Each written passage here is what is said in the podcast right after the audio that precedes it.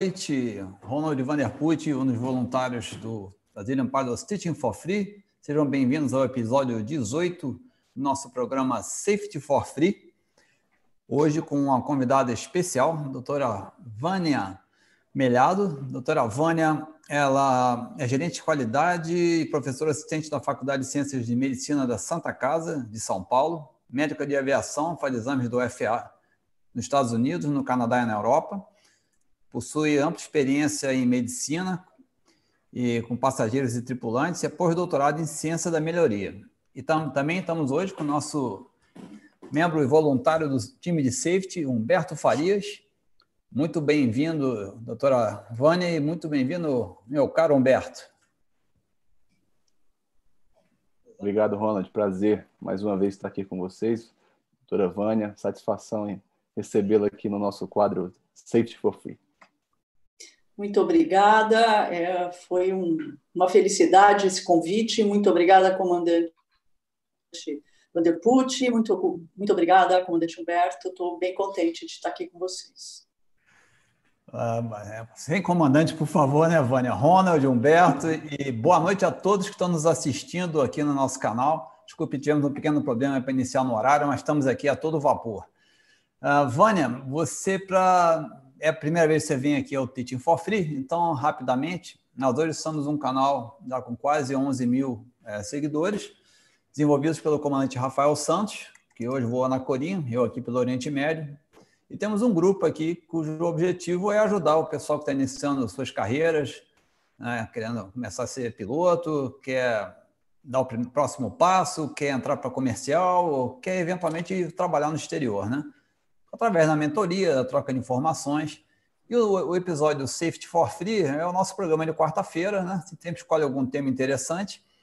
E hoje nós vamos discutir, vamos falar sobre o acidente do Atlas Air, voo 3591, ocorrido em Trinity Bay, Texas, na cidade de Anahuac, em 23 de fevereiro de 2019, em que um Boeing 767 da empresa Amazon Prime Uh, na realidade, a aeronave da Atlas Air, subcontratada pela Amazon Prime, teve uma descida rápida, repentina e colidiu com a água né?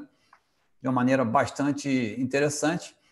Nós uh, tivemos agora, no último dia 14 de julho, um board meeting do NTSB online, de quase quatro horas de duração, foi discutido amplamente o, o acidente, e essa é a base de nossa discussão hoje, o relatório criado pelo NTSB.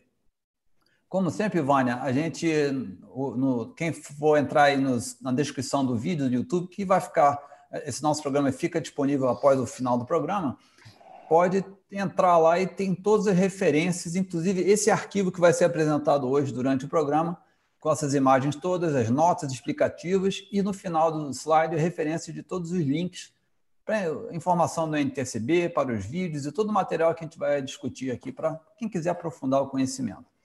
E a sua presença hoje é muito importante para a gente entender né, sobre essa ótica da medicina, né, da psicologia, é, como é que esse acidente tão lamentável, né, que infelizmente resultou na morte dos três pilotos que estavam a bordo, o comandante, o copiloto e um outro comandante que viajava no centro de observador, é, de uma maneira bastante inesperada, né, considerando-se que tratava-se de uma aeronave de aviação comercial e transporte regular. Né? Então, muito bem-vindos ao episódio. Humberto, você me ajudou bastante também na preparação, Vânia, e eu espero que vocês apreciem bastante a discussão. O nosso Cassiano Freitas, é, Cresta está, como sempre, aí no bastidor, fazendo isso tudo funcionar, e encaminha as perguntas que a gente vai discutindo aí durante o episódio ou no final do episódio também. Então, vamos dar a partida, o pontapé inicial, e um segundinho só para a gente entrar no ar. Então, essa foi a aeronave, né? o Boeing 767-300CF, é um Converted Freighter, uma aeronave de passageiro convertida para carga, uma nave bem moderna, já com todo um kit de update aerodinâmico e de suíte de instrumentos. E nós vamos falar sobre o histórico do voo. O Humberto vai apresentar algumas estatísticas do CENIPA sobre esse tipo de acidente. Vamos ver uma síntese de um vídeo da animação baseado em dados de voo feita pelo NTSB. Vamos discutir a causa provável, que foi o aparente acionamento inadvertido no modo go around pelo copiloto. Vamos discutir como é que foi a resposta inapropriada do copiloto devido a uma desorientação espacial. No caso, uma desorientação específica chamada ilusão somatográfica. E aí nós vamos entender como é que isso funciona. Vamos falar também sobre o alerta situacional inadequado e resposta ineficiente por parte do comandante. Vamos ver a questão da história dos empregos anteriores do copiloto e a deficiência do sistema de seleção da indústria de aviação. Vamos falar também sobre algumas medidas que podem resolver, ajudar a prevenir esse acidente, que são os, Ground Collision Avoidance Systems, sistemas automáticos que efetuariam uma manobra de evasão, evitando a colisão com o terreno. E também uma questão muito discutida nesse relatório do NTSB sobre a adoção de gravadores de imagens na cabine de comando, que particularmente nesse acidente, talvez, talvez, né, foi muito bem colocado isso, pudessem nos trazer algumas informações para juntar esse quebra-cabeça durante a investigação e ajudar a entender o que, que aconteceu. Então, rapidamente, o, o voo Atlas Air era um 767, estava voando de Miami para Houston e já estava em descida, cruzando a altitude de 6.300 pés, a cerca de 40 milhas a sudeste de, de Houston, aproximando-se de uma, uma, área de mau tempo, fazendo desvio, coordenação com controle de tráfego aéreo. E quando, de repente, eh, iniciou uma descida rápida e acabou colidindo numa área pantanosa, ele chegou a voar mais 10 milhas e caiu a 30 milhas náuticas do aeroporto George Bush International de Houston. Né? A aeronave foi destruída e fragmentada até no, após o impacto, e o voo era certificado e operava normalmente segundo as regras FAR americana, a parte 121, operações comerciais. Humberto, você é, queria mostrar as informações dos últimos 10 anos do CENIPA, né, da fonte lá do painel CIPAER, para entender a relevância desse tipo de evento que a gente vai discutir isso, né, tanto no exterior quanto principalmente no Brasil. Né? Então, a palavra está com você, Humberto. Obrigado, Ronald. Bem, pessoal, boa tarde. É, falando principalmente aqui do, de aviação civil no Brasil, é, desorientação espacial é um assunto que muitas vezes a gente não tem tanto um contato tão recorrente quanto outros treinamentos, mas a gente vai ver mais à frente que é, é um assunto que ele não deve ser de forma alguma é, menosprezado. Bem, a desorientação ela pode ser citada ou seja na, na, na tipificação de uma ocorrência, né, que ela é classificada ah, como ocorrência que o piloto o comando entra no processo de confusão na interpretação da, da atitude da aeronave, né, aí podendo ou não, podendo ou não entrar em atitude anormal. E é classificado num certo grupo, grupo de outros, que é uma, um grupo que, quando nenhuma outra tipificação é aplicada, aí ele está lá dentro, lá o desorientação espacial e também ela pode aparecer com, é, como fator contribuinte né, de, de, de, acidentes, ocorrências em geral. A desorientação em si, a doutora a Vânia vai aprofundar mais a, a visão do especialista, mas assim, para fins de classificação é, de fator contribuinte, é considerado o estado em que a pessoa perde os referenciais é, dos órgãos de equilíbrio, né, seja ele visão, é, proprioceptivo e o sistema vestibular em si. Né. Ah, se puder colocar o, Agora está no primeiro slide, né, Ronald? Então, essa, esses são os fatores contribuintes na classificação que a gente vai olhar nos últimos 10 anos e a gente observa que desorientação, ele não necessariamente ele figura ali é, entre os principais. Tem muitos outros ali que estão são bem mais é, recorrentes ali na, na, nas ocorrências em geral. Né? Pode passar o próximo, por favor, Jean. Por favor, Ronald.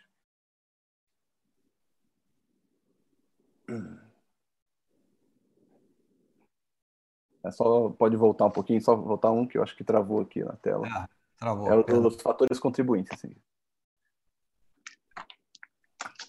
Esse aqui, né? Vamos para o panorama, tá perfeito, exato. Ah, no, no, panorama em geral dos últimos 10 anos, a gente tem aí, a gente observa que temos aí a legenda para acidentes, acidentes fatais e fatalidades, número de fatalidades. Essa linha, essa tendência aí, ela chama-se índice de fatalidade, que ela é de fato é, calculada como quantidade de fatalidades sobre o total de acidentes vezes 100. É, esse é um panorama geral, tá, tá entrando todo tipo de, de, de acidente em si. É, a gente verifica aí que a média, é, visualmente ali, a gente fazendo uma ponderação, gira em torno dos 50 ali, o índice de fatalidade de 50. Tá? Ah, se puder passar o próximo, por favor, Ronald. Humberto, acho que eu pulei um, um slide seu, você me desculpe. Você quer falar do slide anterior, da tipificação das ocorrências? A tipificação a gente vai ver também que é grupo outros, ele está ah. lá, tá lá dentro do, está classificado lá dentro do, de um grupo maior, porque por não acontecer tanto, o que não significa que, é, que, não, que não seja importante, mas ele é classificado num, num, num grupo maior. Mas pode é. passar para o panorama dos últimos 10 anos? Já estamos aí. Ah, ok. Deixa eu saber aqui. É, o, o próximo, por favor, Ronald. É o próximo panorama. Isso aí. Então, é esse aí quando a gente aplica é, o critério de, da desorientação como fator contribuinte, né? A gente percebe aí que em todos os anos acidentes, o número de acidentes é igual ao número de acidentes fatais, ou seja, é um fator que ele tem atuado de forma é, letal, digamos assim. Né? É, só volta um pouquinho, Ronald, por favor, aquele o panorama. O panorama que tem o índice lá, que o índice dispara. Qual é o, o gráfico de linha? É o 4, gráfico 4.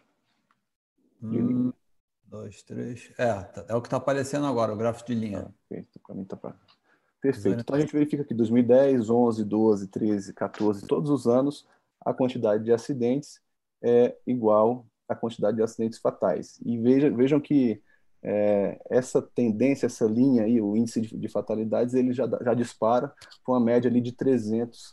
Então, a gente entende que é um fator contribuinte que, quando acontece, de fato, traz aí é, muitas fatalidades, visto que a gente fazendo esse, essa análise desse, desse índice, tá? É, e agora pode passar o próximo, por gentileza, Ronald? Então, cenários é, agora, né? Comparado, comparando dois cenários, por, por, exemplo, né? A gente tem aqui o cenário A, que são é, os acidentes ali com fatores com, com desorientação como fator contribuinte, é, no geral, tá? E o cenário B, é, também com acidentes com fator, fator de desorientação, mas aplicado somente a, ao segmento da operação particular, TPP. Então a gente verifica aí que isso aqui de, de, de forma alguma é, tem um propósito de é, estigmatizar aquele segmento. Não, é, para isso é, seria necessário uma análise muito mais profunda. O que a gente quer levantar aqui é, é essa representatividade desse fator contribuinte nesse segmento, que é praticamente 80% aí é, dos acidentes são, são atribuídos ao, ao segmento do, da, da, aviação particular, não é? E... Humberto, eu acho que o cenário mais comum é aquele que o cara está na aeronave não equipado instrumento ou sem treinamento de voar por instrumento, sai para aquele belo voo manual, é, visual, acaba se deparando com a piora das condições meteorológicas e aí insiste no voo e aí aquela história, o resultado final a gente já conhece, né? Perde as referências, dependendo da situação, são questões de segundos, no máximo um minuto, e quando ele vê já está numa altitude totalmente anormal e acaba colidindo com o chão, né? Exatamente, Ronald. E se a gente passar o próximo slide aí, por gentileza, a gente vai ver que é, foram 74 aí fatalidades, 19 aeronaves destruídas, né? 23 relatórios publicados até então e 47 recomendações já emitidas. Então, de um total de 25 acidentes, 20 foram com o segmento da particular, né? do TPP. Se a gente considerar essa representatividade, comparando ali é, a quanto de acidente tem no segmento particular em relação a tudo, gira em torno de 39%. Quando coloca o fator contribuinte de desorientação, esse, essa representatividade já vai para 80, o que, o que mostra que é, é, algo, é uma área que potencialmente a gente precisa atuar e orientar e, e trazer isso à discussão, trazer isso à tona. Legal. Ivane, fica à vontade de entrar aí na, na conversa. Se você sentir alguma importância de comentar algum fato, por favor, fique totalmente à vontade. Você é a nossa convidada e aqui é o papo é bem descontraído. Mas eu acho importante. Eu acho importante comentar, né, Humberto, que você falou da questão do segmento de aviação particular. Mas agora nós vamos olhar um slide aqui que é exatamente durante a investigação no NTSB desse acidente em particular na Atlas Air, eles listaram aí ó, sete acidentes com tripulações profissionais regulares de aviação comercial, algumas empresas até com bons padrões. E o que, que eles têm em comum? Todos tiveram a ilusão somatográfica, que é a desorientação espacial pode ser uma série de fenômenos, né? Buraco, é, black hole, enfim, a, doutora Vânia vai explicar um pouquinho algumas dessas coisas, mas hoje nós estamos concentrados numa em particular, que é a ilusão somatográfica, que tem a ver com acelerações ou desacelerações. E o que é a coisa que é em comum em todos esses acidentes que houve a perda de controle em voo, que a gente chama pela ICAO em LOC-E, Loss of Control in Flight. E você pode olhar que todos esses sete acidentes foram durante a arremetida, onde havia um fator de aceleração muito grande. Todos eles ocorreram em condições de voo por instrumento e uma boa parte deles também ocorreu em condições noturnas, ou seja, não havia uma referência visual externa. Por eh, coincidência, teve um acidente muito, um incidente muito interessante logo depois desse Boeing 737 em Rostov-on-Don, em 2016, com outra aeronave ali nessa mesma região, na Rússia, com 737-500, e eles tiveram um evento muito semelhante. A sorte deles é que, após iniciar a remexida, eles acabaram entrando em condições visuais e recuperaram com a aeronave já com o nariz assim com quase 50 graus de pitch positivo, a asa virada a 95 graus, ou seja, mais de 90 graus, e uma velocidade totalmente inadequada para as condições de voo no 737, com cento e poucos nós de velocidade. Mas a diferença nesse evento é que eles estavam visuais, a uns 3.500 pés quando terminou a arremetida, e acabaram recuperando um pouco mais de 1.100 pés acima do terreno. Deram muita sorte. É, tem também a animação desse acidente, incidente para quem quiser entender. Eu vou pedir a vocês agora, eu vou passar uma rápida animação feita pelo NSB para a gente disparar a discussão e tentar entender. Então, preste atenção bem no vídeo qualquer dúvida estamos aqui para esclarecer. Esse acidente ocorreu com a aeronave 767 da Avroair Air, voo 3591 de Miami para o Texas. Iniciavam a descida cruzando 6 mil pés no setor sudeste aproximando-se de uma área de mau tempo, quando repentinamente iniciou uma descida rápida, vindo a colidir com o solo numa área pantanosa na região de Trinity Bay. Nessa animação do acidente feita pelo NTSB, podemos ver a visão externa da aeronave, o velocímetro com indicação digital acima, o horizonte artificial, o Flight Mode Annunciator, o FMA, com indicação de modos de piloto automático, o altímetro com indicação digital acima, o manche da aeronave, de manete de potência, o speed brake, a trajetória vertical e a transcrição de dados do voice recorder da cabine de comando. Vamos assistir e comentar agora sobre a animação feita pelo NTSB sobre o acidente, lembrando que esse painel tem mero fim ilustrativo, não representando o painel verdadeiro do Boeing 767. A tripulação estava programando o FMC para a chegada quando encontraram turbulência leve.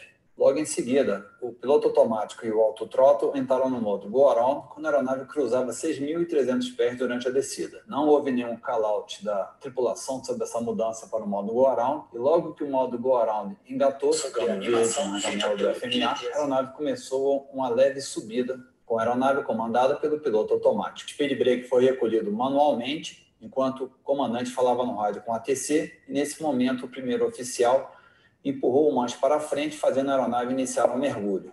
O copiloto então fez um call-out speed, dizendo: Estamos estolando, embora não houvesse nenhuma indicação que a aeronave estivesse estolando.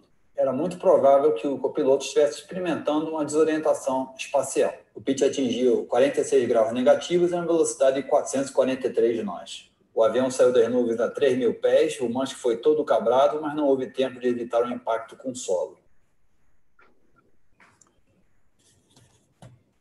Ok, então esse vídeo nos deu uma breve esse ideia do. Ocorreu com a... oh, esse vídeo nos deu uma breve ideia do que aconteceu durante esse acidente, né?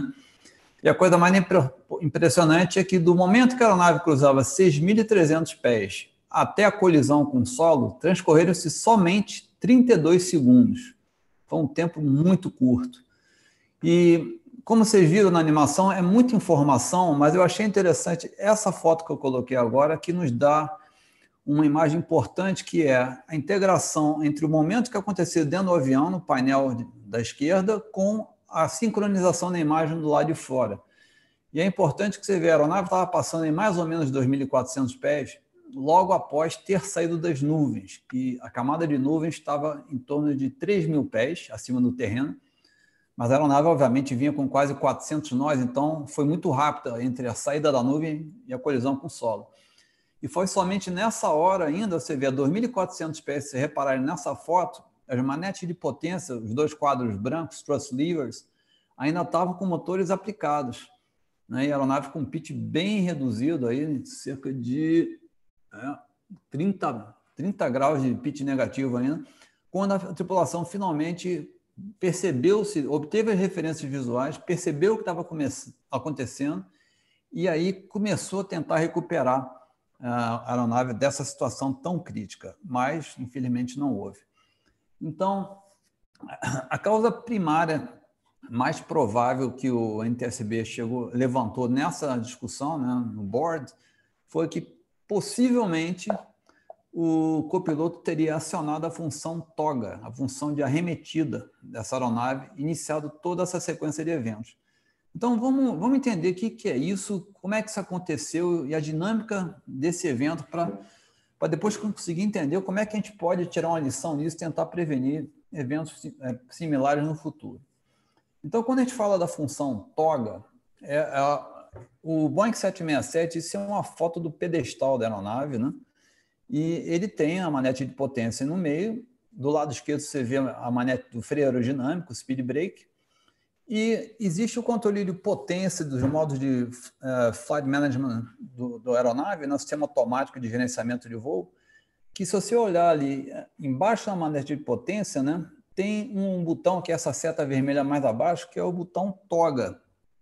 Vai aparecer melhor nessa segunda foto aqui. Ou seja, o piloto, quando está pilotando a aeronave com as mãos sobre a manete, ele usa a posição do polegar por baixo, como está indicado aí, para, se quiser arremeter, ele dá esse comando, né? avisa o outro piloto, go around, e dá esse comando, e com isso ele ativa tanto a potência para arremetida, quanto os modos de fly guidance do piloto automático, né? ou seja, do fly director, que conectado ao piloto automático vai fazer com que o avião efetue a arremetida automaticamente que era justamente o caso dessa aeronave. Essa aeronave vinha sendo pilotada com o piloto automático engatado. E o que se suspeita é que, como essa aeronave estava eh, fazendo uma descida para uma altitude final de 3 mil pés e estava um pouquinho acima do seu perfil vertical ideal, o copiloto teve que usar o speed brake eh, para aumentar a razão de descida. E nessa foto agora você percebe que a mão esquerda do copiloto, né, que está sentado lá direito da cabine, ela alcançou o speed brake, que fica numa posição mais dianteira, segundo essa foto aqui, mas nessa posição de speed brake atuado, né, estendido, é, ela vem para trás, e aí o padrão manda que o piloto que está usando o speed brake mantenha a mão na alavanca para não esquecer de recolher ele. Né? E o que se suspeita é que pou, poucos segundos antes de cruzar 6.300 pés, a aeronave passou por um pouco de turbulência e ou o punho do piloto ou o relógio dele bateu por baixo desse botão Go Around Switch e ativou o modo de arremetida. Né? Humberto, você vê algum grande problema no fato de ter ativado o modo de arremetida? Bem, Ronald, é, da parte de consciência situacional, é, se a gente levar em consideração ali que uma, uma ação ela é estruturada dentro de um cenário onde há uma, perce é uma percepção, um entendimento, a compreensão e a projeção, é, a partir do momento que ele não percebeu o que, o que havia acontecido ali, lá na frente a tomada de decisão dele já está completamente comprometida, né? Uhum. Então, a partir do momento que ele não tem essa informação do que ocorreu, entender já é bem mais difícil. Quem diria, quem dirá projetar? Então, é, eu acho que foi fator bem preponderante para que a, a sequência de eventos fosse desencadeada. Exatamente. Então, uma importante informação que eu queria colocar aqui, como eu comentei que essa nave vinha um pouco alta e ele começou a se antecipar tanto na configuração quanto aumentar a razão de descida, ele fez um ato nessa configuração da aeronave que, que permitiu que esse acidente acontecesse. Ele, num ponto bem mais antes que o normal, ele estendeu o flap para a posição 1. Quando o flap, o flap sai da posição é, recolhido, ele permite que o sistema de controle automático de potência fique armado para uma possível arremetida. Se ele não tivesse o flap estendido e tocasse esse botão, nada aconteceria. Como ele estava com o flap estendido no 767, que é muito comum em outras aeronaves, o sistema ficou armado. Quando houve o toque, né? Uh, aí é interessante o seguinte, né? Uh, nós vimos aí esses dias o laboratório de pesquisa do CENIPA, né? E vimos até lá como é que faz a gravação de gravador de voz, decodificação, filtragem de sons. Então, é, efetivamente, o sistema de Fly Data Recorder a, registrou a, a ativação da função toga. A grande pergunta aqui era como isso aconteceu. Então, fez um estudo de ruídos né, dentro do laboratório do, do NTSB. É, no material que está disponível, vocês vão poder ver essas imagens, né, a espectrografia do som. Né, e você, eles fizeram a gravação de um som desse switch. Esse switch ele faz clack quando se ativa e faz clack quando solta. E no meio dessa confusão, dessa gravação desse, do acidente real, comparado com a, a gravação de uma aeronave similar, houve só um problema, porque não sabem ainda porque, nessa fase final do voo, houve uma degradação da qualidade de gravação do áudio na cabine, no microfone de cabine desse 767 em particular. Mas, usando uma série de filtros e técnicas de investigação, eles conseguiram é, achar a, a assinatura sonor, de som, né? espectrográfica, do barulho da ativação desse botão. E, por é, assim, não é possível afirmar com 100% de certeza, mas existe uma grande desconfiança, uma causa muito provável que tenha havido esse acionamento do botão de uma maneira, infelizmente, inadvertida causada pela tripulação. Agora, a gente sempre aqui fala, né, Humberto, a importância do piloto voando e do piloto monitorando, né? E no 767 eu quero mostrar uma coisa aqui agora, que é o próximo slide. Isso aqui é o horizonte artificial do 767. Né? Então, na imagem A da esquerda, seria mais ou menos o seguinte, ó, se você olhar aqui, o campo da esquerda, throttle hold, é a potência, o speed é a navegação vertical, o avião está fazendo a descida, controlando a velocidade. A função Heading Select, o terceiro campo, é a navegação lateral, em que a aeronave estava usando uma proa para interceptar o ILS, da aproximação final. E no campo aqui da direita, o quarto é o CMD, que é o comando, ou seja, o piloto automático está engatado. A hora que esse piloto esbarrou nesse botão e ativou a função Go Around, o sistema entra em GA para potência, navegação vertical, navegação lateral, e por 10 segundos aparece esse box retangular que diz, olha, a função mudou. Né? E você vê que ele ainda continua no campo da direita com o piloto automático engatado. Passado 10 segundos, esse box desaparece, mas a função continua engatada, como a gente vê aqui na imagem da direita. Né? E a, o SOP, né, a padronização operacional, diz que o piloto, essa é a maneira que o sistema de Fly Direct e o Autopilot conversam com o piloto. E é por ali que o piloto tem que saber o que está acontecendo com o avião. Então, ele, se tivesse acompanhando essa mudança, teria a obrigação de cantar, fazer o call-out, go around, para o outro piloto também observar, e o outro piloto também deveria estar monitorando essas mudanças. É um trabalho em conjunto.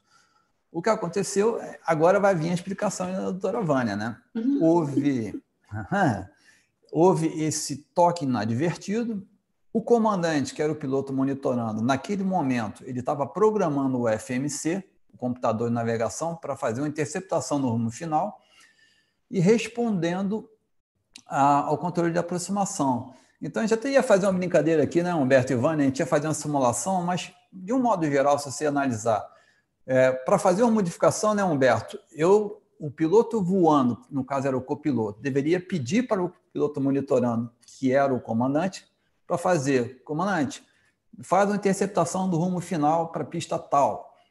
O comandante confirma, executa, e nesse meio tempo ele recebe uma chamada do controle de aproximação, a qual ele responde.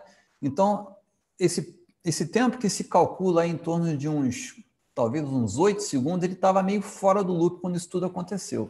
Né? E ele também foi pego de surpresa, né? que a gente chama, que eu vou pedir um pouco para a doutora Vânia em seguida falar sobre o fator de surpresa que a gente chama de startle. Né? Então, os especialistas de fatores humanos do NTSB consideraram o seguinte, se do momento que houve o acionamento da função go around até a colisão transcorreram-se 32 segundos, se você considerar que o comandante estava mexendo no computador, falando com o controle de tráfego, e quando ele levantou a cabeça, ele viu aquele cenário que para ele foi uma grande surpresa, você, eles estimaram que esse tempo decorrido foi em torno de 12 segundos, ou seja, dali para frente só sobraram 20 segundos para o piloto entender o que estava acontecendo e tentar reagir, corrigir a situação, o que infelizmente também não foi da maneira correta, nós vamos ver em seguida. Mas primeiro vamos então ver a relação da resposta inapropriada do copiloto devido à desorientação espacial. Então, Vânia, uh, deixo com você para explicar essa questão da aceleração, da desorientação e tudo que foi um fator assim muito importante nesse acidente. Tá certo, obrigada, Vanderput. Ah, ah, eu vou falar, nós temos uma, um vídeo para para exemplificar, que fica bem didático, mas eu só queria chamar a atenção aqui em cima da fala do Humberto, que é bastante interessante, porque desorientação espacial, por, por definição, é, é uma variedade de incidentes em voo aonde se, se tem um engano de, nas coordenadas, na altitude, em várias situações. E quando se pergunta aí da aviação em geral, existe um, uma enquete nesse sentido, é, se acredita, é, essa fala do Humberto, que ocorra muito mais do que é relatado, né? na forma de um incidente. Porque é, muitos dos que relatam, eles usam né, a desorientação ocorrida a desorientação vestibular, vamos falar assim, que, que é o tema do nosso assunto hoje, é, a correção com o instrumento ela já é, é automática. Então, o indivíduo em si, ele responde, o piloto responde, não, eu não desorientei, porque eu já usei o visual, eu já usei o instrumento e corrigi. Então, existe, claro, um número maior que não é um problema de fato, ou seja, o problema não aconteceu, mas a, a desorientação aconteceu. Antes da gente mostrar a, a aceleração e, e alteração anatômica, eu quero falar da orientação espacial. Né? Então, assim, nós, todos nós seres humanos, o nosso desenho de ser humano de bilhões e de bilhões de anos atrás, a gente se orienta pelo é, visão, pela audição. Esses órgãos são super importantes pelo sistema de equilíbrio que está dentro da orelha interna e pela propriocepção. Eu quero chamar a atenção da propriocepção, porque a propriocepção são os receptores que estão no músculo, no tendão, na pele. Então, agora, nós três aqui que estamos sentados, nosso cérebro sabe que a gente está sentado porque nós estamos recebendo estímulo. Olha, está sentado. Você botar a sua foto aqui para você. Ah, bacana. Se a gente muda, apoia mais numa perna, apoia mais na outra perna, a gente está recebendo essa informação. Né? Então, assim, eu dobro a perna, estou apoiado mais na perna direita, meu cérebro está sabendo, está recebendo isso. Em voo, é, o problema do, do, desse, desses órgãos do sentido em voo é que essa percepção, que é a percepção do cérebro, ela fica prejudicada, principalmente a propriocepção. Nós vamos ver no treinamento, que são os treinamentos de aceleração para se identificar tudo isso, é, ele é muito interessante porque se, se nós estamos faz, dirigindo num carro, fazendo uma curva rápida, e a gente vira para um lado, vira para o outro, a gente enterra, a gente sente bem isso. É, em voo, essa, esse sentimento, essa percepção, ela é bem retardada. Ela é retardada para o cérebro, sim, olha, depois que aconteceu, você percebe, nossa, eu estava grudado aqui na poltrona, com essa aceleração no peito. Tá? Então, a gente enxerga isso da aviação em geral e, e a questão do treinamento ela fica bem, bem importante aqui. Então, a orientação espacial que nós fomos desenhados, e assim é nosso corpo, ela é prejudicada em voo.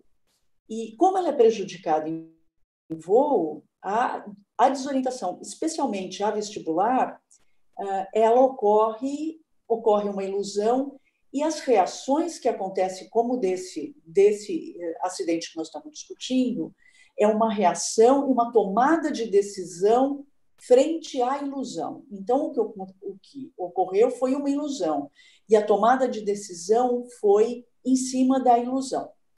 Eu acho que a gente pode ver o vídeo e aí discutir em cima do tempo e de tudo isso, se vocês concordarem. Legal. Eu queria citar, primeiro, é, pedir licença um instantinho, é, agradecer ao pessoal que está nos assistindo aí, já tem uma, uma, audiência bem grande, fazendo algumas perguntas aqui. Eu queria agradecer ao Davi Oliveira, que com seu superchat, com a contribuição ao, ao, ao teaching, né? Valeu, Davi. E ele faz uma pergunta, né? Ah, se, se, existe essa ativação inadvertida do TOGA, né? Se já aconteceu outros casos, sim, já aconteceram, mas que, uh, ativar um toga erroneamente ou por algum motivo, você tem, tem maneira de reagir em relação a isso, porque como a gente mostrou lá naquele horizonte artificial, a função é entrar, ah, o piloto, se ele tiver consciência que ativou a função toga erroneamente, ele vai lá, vai desconectar o autopilot, vai desconectar o, o sistema de auto thrust, de auto throttle, né, no 67, e, ou vai resselecionar o modo correto e manter o controle da aeronave ele primeiro tenta trocar o modo automático para a função que ele quer, por exemplo, um fly change para continuar a descida. Se não der certo, é aquilo que a gente já discutiu. Desliga o automatismo, cai para o nível de voo manual e controla a aeronave e depois recomeça a configurar tudo de novo. Então, não é uma coisa tão complicada de recuperar, até porque o 767 tem uma característica. Quando você dá o botão toga para remetida inicial, e esse botão só for, houve o registro de um acionamento, ele entra com a potência parcial. É, o objetivo é botar uma subida suave com uma razão de subida média de 2 mil pés por minuto. Então, não é uma aceleração tão dramática do que você dar o segundo toque no botão e aí você ir para a potência plena. Aí sim geraria uma aceleração muito grande. E há um fator que tem que ser comentado aqui, ah, ah o estava com o Faderecto desligado? Não, estava com o autopilot conectado, Faderecto desligado, todo o automatismo no nível mais alto. E ele vinha fazendo essa descida, né? o pessoal falou, poxa, mas se ele não estava muito alto, não era melhor fazer uma órbita? Ele, na realidade, ele veio muito baixo lá atrás, depois nivelou, depois ficou um pouco alto e usou o speed brake para corrigir. Então, ele estava fazendo algo que não era tão anormal assim, era aceitável, mas existe um, uma pegadinha nessa história. Ele vinha cruzando 6.300 pés com a razão de descida maior do que o normal. E o MCP, a janela, que era o, target, o, o, ponto de nivelamento dele estava setado para 3 mil pés de altitude. Então, o que acontece? Quando você vem por cima de 6.300 para 3 mil pés com a razão alta, eventualmente o avião faz a captura dessa altura antecipada pelo piloto automático e começa a dar uma embarrigada. E talvez, quando ele esbarrou nesse botão, esse movimento inicial suave da arremetida que o avião fez, ele possa ter, até para uma expectativa dele, né, uh, mais errada, achado que aquilo já era o início do arredondamento. Né? Mas, infelizmente, a gente vai ver que ele não, não acompanhou o automatismo, o que, que aconteceu, e vamos chegar mais, mais à frente nesses detalhes aí. Mas eu queria esclarecer essas duas perguntas de quem estava assistindo aí. Sim, Humberto é, a respeito do, de como a, a, a Vânia comentou, é, é um office de, de um, um, sistema, quando você trabalha com notificação, né, é, lógico que vamos ter algumas dificuldades quanto à, à omissão dessas, dessas ocorrências. Mas um, não é uma afirmação, mas um dado, um dado a se pensar é que se nós observarmos que nos últimos 10 anos tivemos 25 ocorrências com desorientação como fator contribuinte e as 25 são acidentes, não são incidentes, não são incidentes graves, ou seja, é, todas elas acarretaram em fatalidades, a gente, a gente viu aqui, Então, é, há de se pensar, será que é, é um fato pra, praticamente já montado que, logicamente, um piloto que venha a se desorientar, mas que consiga recuperar, muitas vezes ele não vem a notificar uhum. é, essa ocorrência para que seja classificado como um incidente, um incidente grave que seja.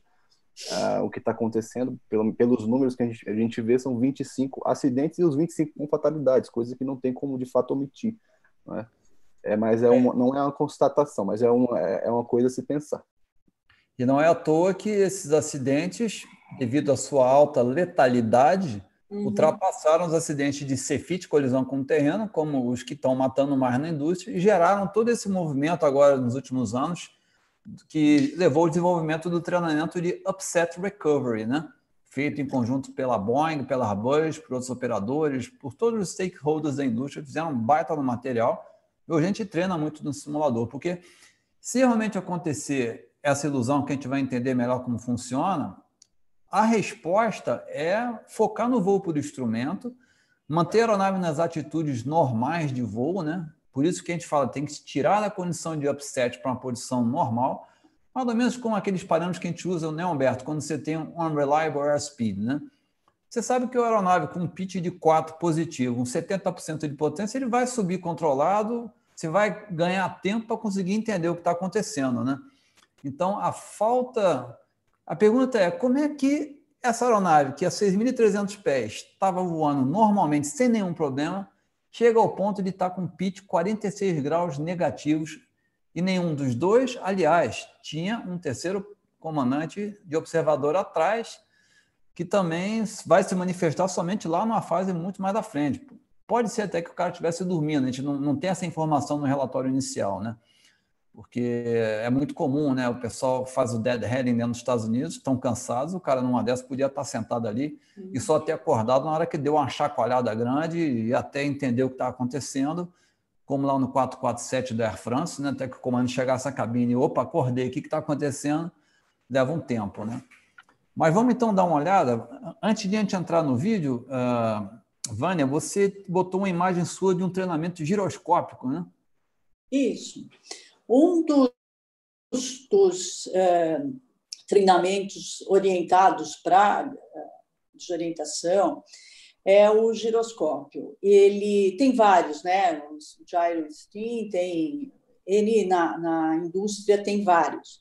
Mas vejam, coloquei essa foto que são vários ângulos, né? Essa rotação e vai acelerando, né? A aceleração vai continuando e vai aparecendo um vídeo aonde você tem não só que dizer para que lado você está, porque esse era o treinamento lá da Primeira Guerra Mundial, né? A cadeira de Barani, porque essa é uma cadeira de Barani aí melhorada. Mas, além de saber direita esquerda, tô, é, que mostra essa alteração dos canais semicirculares, aqui você tem que responder a resposta. Extremamente simples extremamente simples, mas que, que é um bom treino porque uh, você tem que estar atento ao que está escrito, né? Eu fico pensando na cabine de comando, assim, você está vivendo um momento de aceleração e como como vocês mostraram, tem lá algumas coisas que você tinha que estar tá lendo, porque eu acho que a gente pode discutir, mas assim, a aceleração que causou a desorientação aí ela foi uma aceleração para os três. Né?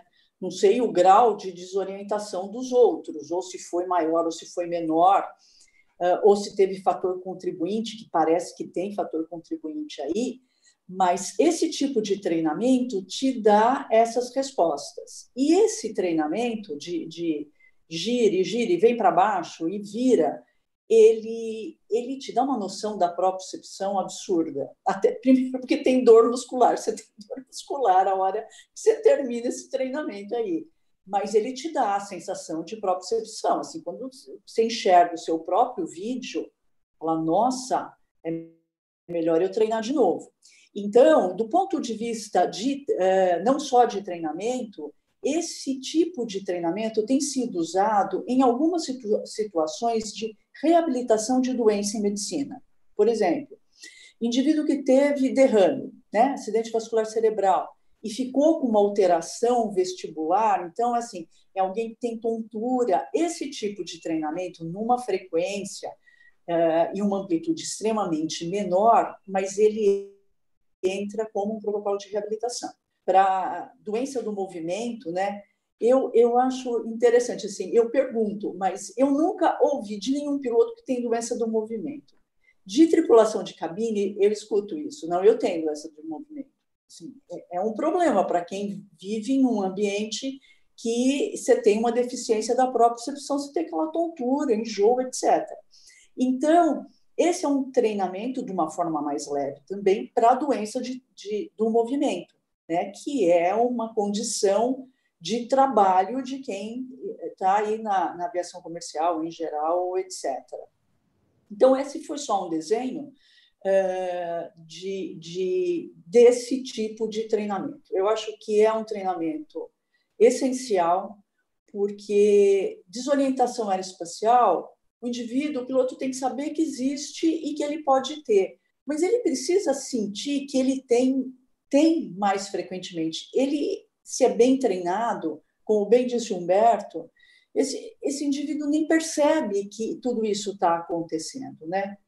E então o, a foto do giroscópico é, é para para essa fala aí, não sei o que vocês pensam disso, se já treinaram, o Vanderput, que é um piloto de, de muito tempo de carreira, se já fez, de cadeira de barande já deve ter feito.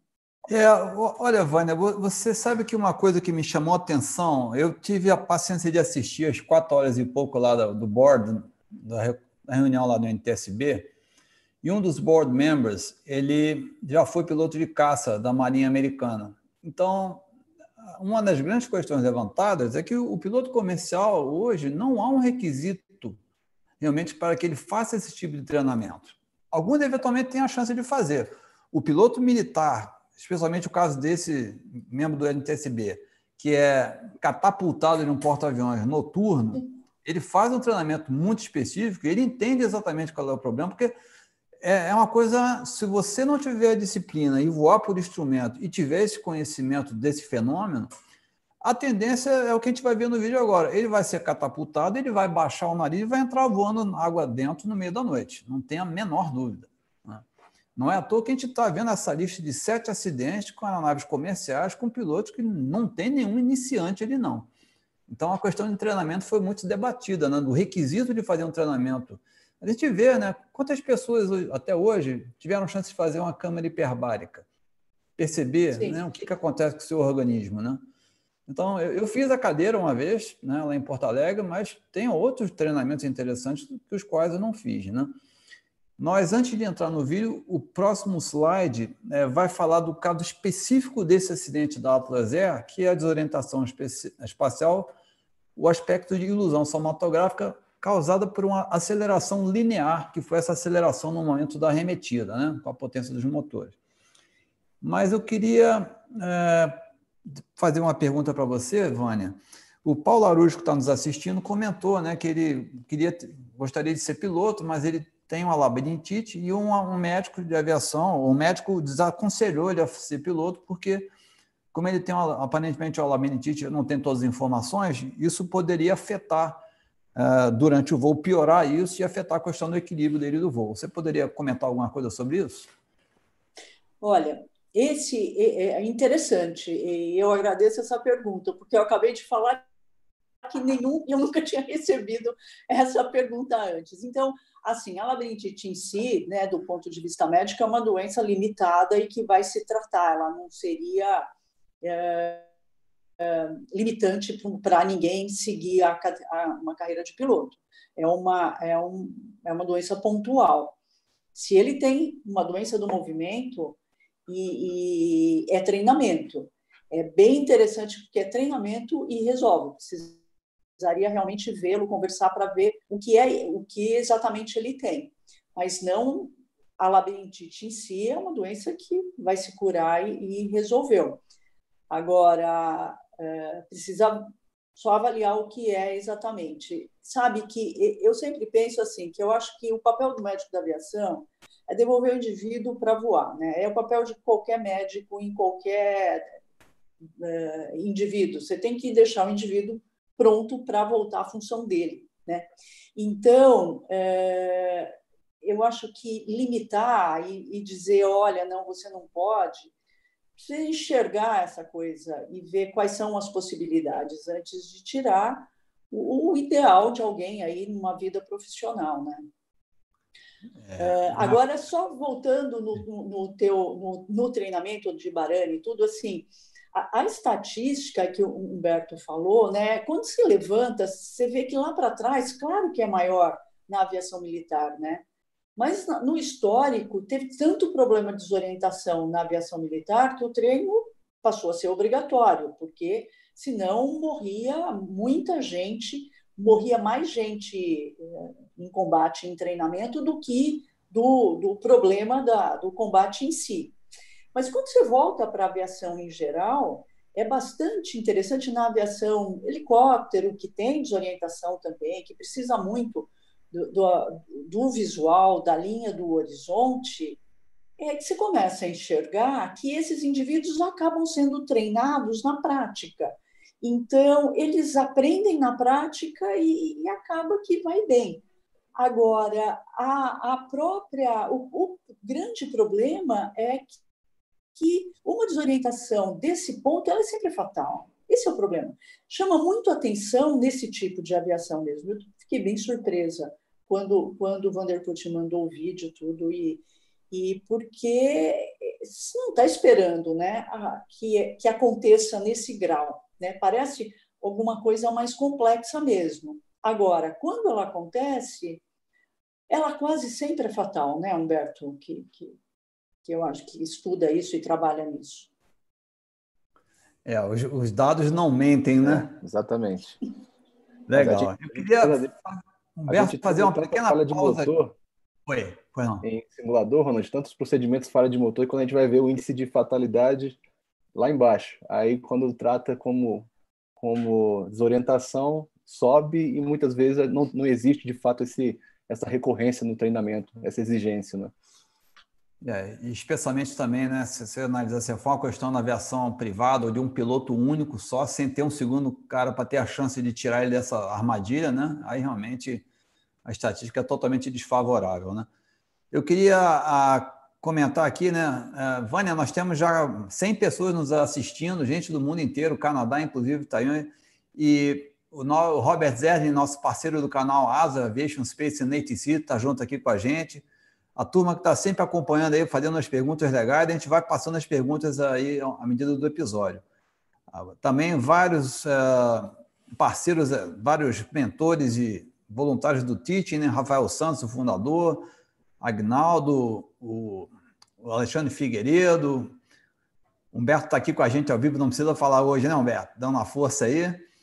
Muita gente aí participando, e, então nós vamos passar agora esse vídeo rapidamente. Né? Primeiro vamos mostrar esse slide aqui, né, Vânia, que explica essa ilusão em particular com aceleração linear, né, Vânia? Quer dar uma explicada Isso. nessa imagem?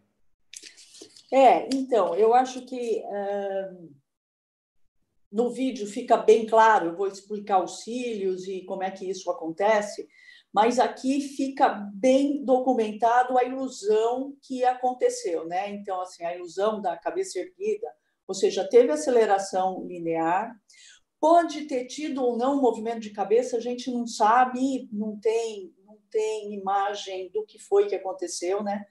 mas é, a parte do sistema de equilíbrio de dentro aqui da, da orelha interna, essa parte exatamente que reage a esse tipo de ilusão, ela reage a essa aceleração linear, mas ela reage também ao movimento, à gravidade. Né?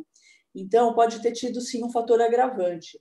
E essa imagem mostra bem isso, que é, ocorre a aceleração, a sensação é que é, esse avião está subindo e é a ilusão. Então, esse desenho indo, corrigindo, é, nivelando esse, é, essa aeronave, é uma correção da ilusão. Então, a gente vai ver isso no vídeo, vai conversar, mas veja que foi o sistema de equilíbrio que falou para o cérebro: olha, cérebro, é, está subindo, você precisa corrigir. Então, a gente já viu que a orientação em voo, uh, o sistema de equilíbrio, ele causa várias ilusões.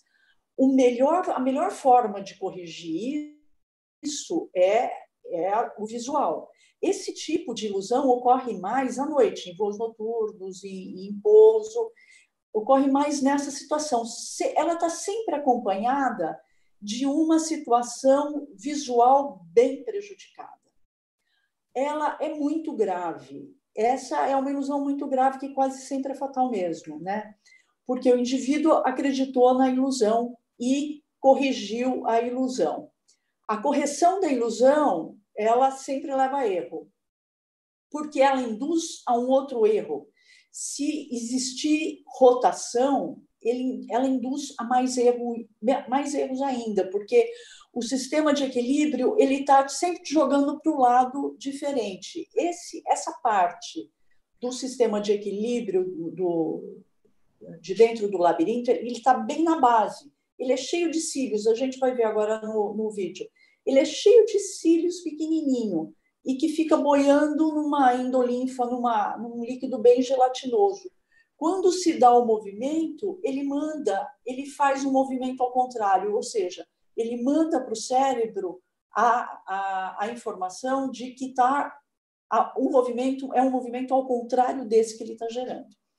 Então, é, é, extremamente grave, e eu fico pensando aqui, por que, que o, o, a informação visual que estava ali na frente, ela não foi considerada. Então, me parece alguma coisa bem complexa mesmo. É, você Porque... vê o, como é forte isso, né? A ponto de. É, eu queria botar um pouquinho mais de informação técnica em relação ao evento em si, né? Completar esses quebra-cabeças, né? É, esse piloto, apesar de ter potência completamente aplicada, né? À frente, o nariz a 46 graus mergulhando, a velocidade disparou de 223 nós, atingindo um pico de 445 nós, com todas as indicações é, apontando que a aeronave estava mergulhando, acelerando, ele insistia em perceber, em, em, seguir a percepção errônea dele, que a aeronave estava estolando. Tanto que ele falou, pô, Cadê minha velocidade? Cadê minha velocidade? Está na, descrição nos artigos que eu coloquei aí no arquivo que está disponível para download. Estou é, estolando, estou estolando. E ele não saiu desse quadro mental, ele não reverteu para o, o visual, para olhar o instrumento e entender o que estava acontecendo. Ele foi-se nessa percepção. E eu estava conversando com o Humberto antes, né, Humberto? Como é que a gente podia fazer uma analogia prática aí? Quem já fez treinamento em simulador ou já viu um simulador moderno funcionando, né? Aquele simulador, aquela cabine, né? Ela levanta em cima de pernas, né? Hidráulicas ou elétricas, tem cada, hoje tem simuladores diferentes. E como é que eu faço a simulação do avião acelerando? Se o avião está parado dentro de um prédio, né? Justamente aquela cabine, ela tomba para trás, o peso do piloto vai na cadeira isso dá a falsa ilusão que ele está sendo acelerado uma força empurrando ele por trás. Numa aviação, num caso real do avião, em que a cabine está na posição horizontal ali e há essa aceleração linear, o cara está achando aquilo que a cabine está fazendo no simulador, ele acha que o avião está fazendo. O avião está subindo no nariz daquela jeito, para cima, como o simulador faz para trás. E é tão forte que é, ultrapassa a capacidade dele de ele, nós vamos ver algumas coisas que levaram ele a tomar essa decisão, que são tornam esse cenário um pouquinho mais complexo, mas ele não teve a capacidade de inverter essa percepção errada, se agarrar no voo para o instrumento e conseguir tirar o avião nessa atitude anormal. Então, nós vamos assistir rapidamente esse pequeno vídeo. Deixa, de, Vanecuti, tem, tem, não, então, tem um ponto aí, né, que é esse movimento dos cílios, que ele, ele, é, ele causa N ilusões, mas assim, quando faz o movimento, ele dá a informação que você está ao contrário. Esses cílios, a gente vai ver no vídeo, ele começa a se movimentar, depois de 20 segundos, ele faz tanto atrito com a parede que ele para. Aí, a informação que ele manda para o cérebro é assim, ó, estamos nivelado. Então, ele tem um agravante na ilusão. Os cílios te, te faz N agravantes, porque ele te ele te fala que você está ao contrário. é o novo normal, né? segundos, né? Uma palavra muito famosa. Ele fala para você, ó, oh, tá tudo bem, viu? Agora nós estamos bem nivelados. Você fala, ah, oh, beleza. Então, é, essa, essa ilusão é uma ilusão complexa e super perigosa, né? Eu só queria colocar aqui os 20 segundos. Legal. Então, nós vamos assistir um vídeo rápido, né? É, prestem bastante atenção, tem a narração em inglês. A gente para e faz um comentário sobre qualquer pergunta aí. Eu rapidamente queria comentar o, o, Fernando Gamito, né, um dos nossos voluntários e piloto executivo, falou: pô, gostei muito da sua colocação, Vânia, da preocupação do profissional médico de aviação em colocar o piloto de volta para voar, né? Ajudar ele a sair de qualquer limitação que ele tenha, né? Essa é a atitude correta. Mando também um abraço grande aqui para o Arthur Becker, né? Tá falando aqui, pô, meu checador para comando em 2001. É, eu tô ficando velho mesmo, né? E o Davi Oliveira novamente colocou assim: pô, é, o, o ser humano tem um sistema inercial, né? Ele está tentando manter o cara alinhado ali. Essas interferências externas não dão que uma balançada nesse sistema. E essa palavra ficou muito comum agora com a, com a crise da pandemia do Covid, né? O novo normal é o que você falou. Quando você fica mais de um certo tempo nessa atitude diferenciada em relação ao movimento inicial, aquilo possa ser o seu novo normal, né? Vamos ver o vídeo que ele vai mostrar um exemplo claro disso aí.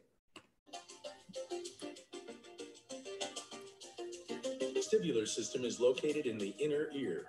This system is the size of a pencil eraser and contains two distinct structures, the semicircular canals and the otolith organs. The semicircular canals detect changes in angular acceleration, while the otolith organs detect changes in linear acceleration. Both of these provide information regarding your body's position and movement relative to Earth. Three half-circular interconnected tubes inside each ear comprise the semicircular canals. The semicircular canals of both inner ears monitor angular acceleration and sense rotation in three dimensions. The planes of the three canals in each ear correspond to the roll, pitch, or yaw motions of an aircraft. Each canal is filled with a thick fluid and contains hair cells. The hair cells move as the fluid moves inside the canal. The fluid moves in response to angular acceleration. The movement of the hair cells is similar to the movement of seaweed caused by ocean current. The otolith organs are located in each ear at the base of the semicircular canals. The otoliths detect changes in linear acceleration in the horizontal plane and changes in the position of the head in relation to gravitational forces. Their structure consists of small sacs covered by hair cell filaments. These filaments project into an overlying gelatinous membrane tipped by tiny calcium stones. Let's observe this organ and how it operates. The sensory hairs will deflect with a change in your head position due to gravity acting upon them. So when you tilt your head, the resting frequency is altered and the brain is informed of your new head position in relation to the vertical plane. The biggest problem occurs when there is exposure to linear acceleration, such as during takeoff or landing. During takeoff, with sufficient forward linear acceleration, the fluid will flow over the otoliths and send a signal to the brain, inducing a false sensation of over-rotation. This illusion would tell you to push forward with the controls regardless of aircraft attitude. This would cause the aircraft to nose over and possibly crash. Beleza. Então eu vou agora parar de dividir aqui a tela um pouco, porque tem uns tópicos que a gente vai discutir em seguida e a gente pode fazer uma conversa mais descontraída a partir de agora, né, Vânia e Humberto? Mas uh, eu diria assim, é, eu estou vendo aqui alguns comentários. Primeiro tem uma pessoa que está assistindo que ela é enfermeira, Luana Ferreira, né? e fez o um comentário assim, pô, bacana, eu trabalho com gestão em, risco, em riscos de saúde e é fantástico aprender com aviação e ver a análise de um evento catastrófico. Aproveitar também para dar o bem-vindo aí ao Papito, que está de volta aí nos assistindo hoje. Beleza? Então, Vânia, é, esse vídeo mostrou bem esse aspecto que, embora aí no vídeo mostre uma decolagem, né? O que aconteceu lá foi, na realidade, uma arremetida, né? Então, mas a aceleração, a sensação é exatamente a mesma, né? Ou seja, com aquele resposta de mergulhar o avião para sair daquela situação. Não. E você, você quer comentar alguma coisa sobre o vídeo, algum detalhe importante que você acha que não deva passar? É, é assim, do ponto de vista didático, de, de anatomia, é, tem diferença, né? Quando ele, quando abre lá, você mostra os canais semicirculares e, e essa parte da base aí, que é o, o o saco, que é o responsável por esse tipo de desorientação, porque tem três ilusões somatográficas, né? Especificamente esse da, da cabeça erguida aí, desse, desse acidente que a gente está discutindo, mas eles são interligados, né? Então, o, o, canal semicircular ele é como se fosse como se tivesse três giroscópios na perpendicular aqui dentro da, da orelha interna, né?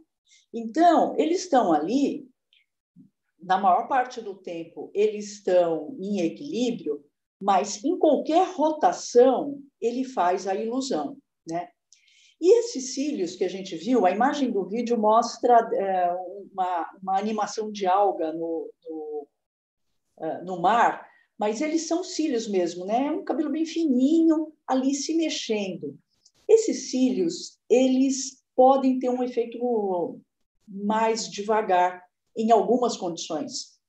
Né? Então, você pode ter uma reação mais devagar a esse quadro, uh, com café, álcool, fadiga, etc. Quer dizer, você tem efeitos somatórios.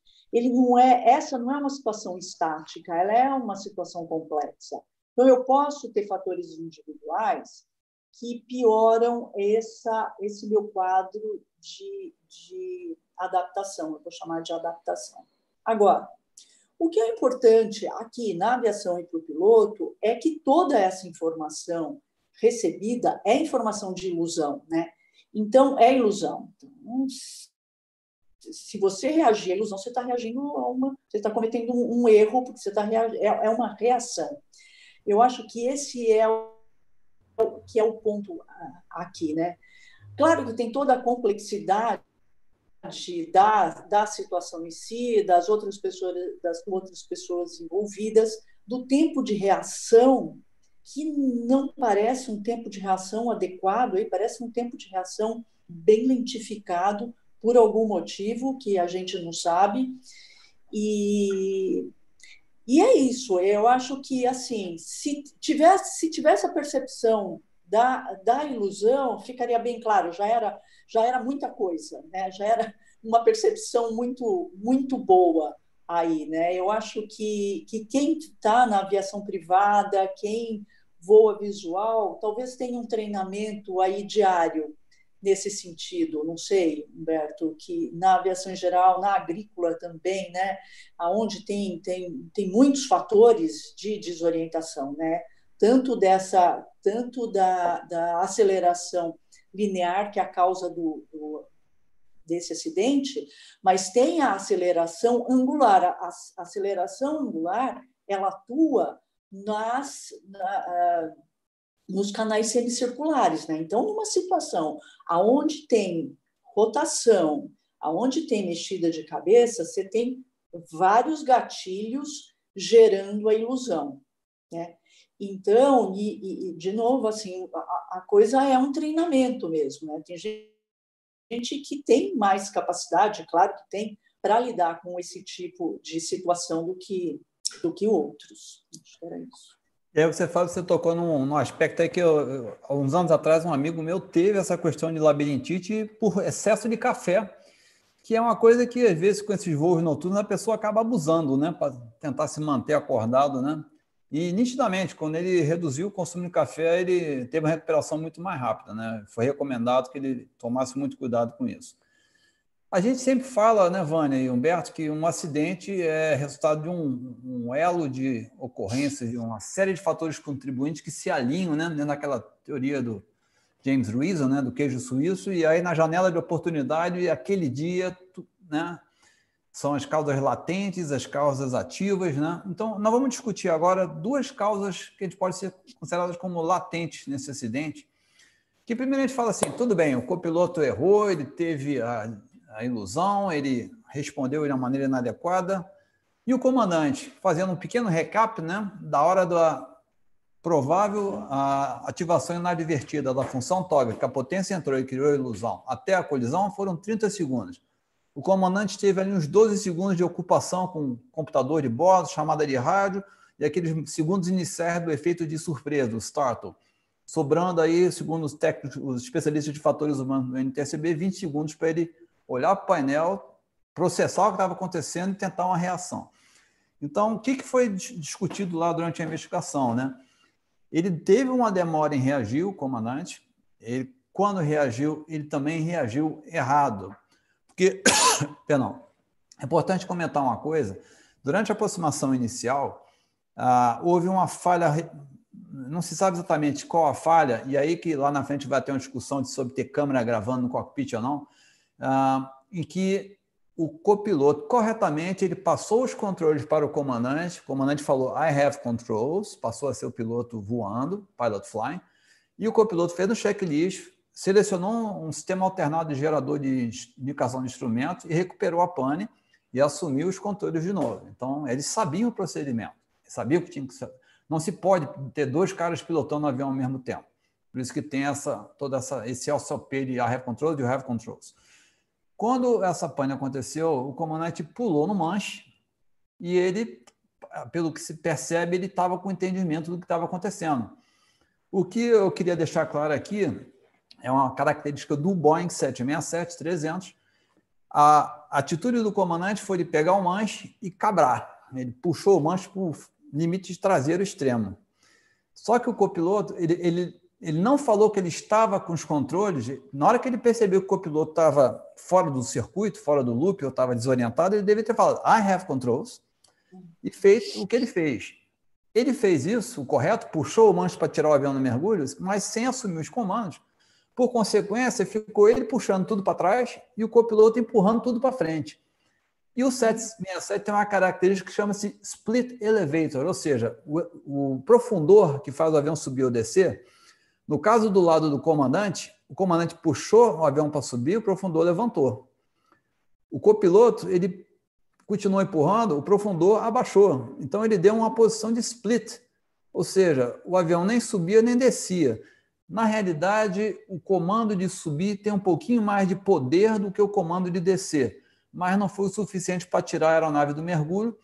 E como como o aleron na asa vira ao contrário para o avião fazer curva, o profundor virando um para cada lado, embora o braço de alavanca seja menor, ele começou também a induzir uma curva para a direita, que você, se observar com calma, rever o vídeo lá no início, tem um momento que o copiloto começa a dar comando de manche para a esquerda, para contrariar essa tendência de rolamento. Né? Então, e a outra coisa que aconteceu, se você olhar, na hora que o comandante finalmente desconectou, aliás, perdão, é, não se sabe, é, não há como saber quem foi que atuou lá e reduziu o remanente de potência, mas alguém, de novo, entra a discussão da câmera no cockpit, alguém, num determinado momento, lembra daquela imagem que eu mostrei lá atrás, o avião passando 2.357 pés, ainda com o motor atacado? Já saiu da nuvem, naquele momento, logo depois, alguém foi lá e reduziu o remanente de potência. Infelizmente, o avião que chegou a 46 graus negativos, na hora da colisão, estava com 16 graus negativos ainda, reduzindo suavemente a velocidade dos 445 que ele bateu com 430 e poucos. Então, não deu tempo de, de reagir ainda a tempo. Então, isso foi colocado nessa né, questão do tempo que ele levou para entender, da maneira que ele não assumiu os controles fazendo recuperação efetiva, mas ficou brigando com a questão dos split elevators, né? E, infelizmente, essa questão de não poder definir quem reduziu a potência. Ah, e aí nós vamos tocar, acho que no ponto, no segundo fator, que é uma falha bem latente, que é o histórico de empregos e treinamentos do copiloto em si. Humberto, quer falar um pouquinho para me dar um descanso? A gente vai dividindo aí? Acho que você está com o áudio cortado. Agora, é, Ronald, só queria fazer uma observação. É, muitas vezes, quando a gente fala de um acidente dessa magnitude, é, e a gente começa a fazer o paralelo com incidentes menores em si, é, muita questão de, gente gosta de bater na tecla de atitude, né? Então, ali, é, naquele momento que eles estavam a uma altitude mais baixa ali, a gente tem, pelo menos, é, bem difundido no meio da aviação, que a postura, é, a tomada de decisão, pelo menos abaixo, por exemplo, de 10 mil pés, já, come, é, já muda do que é um cenário de uma é, atitude de cruzeiro, aquela história da Blue Box lá, né?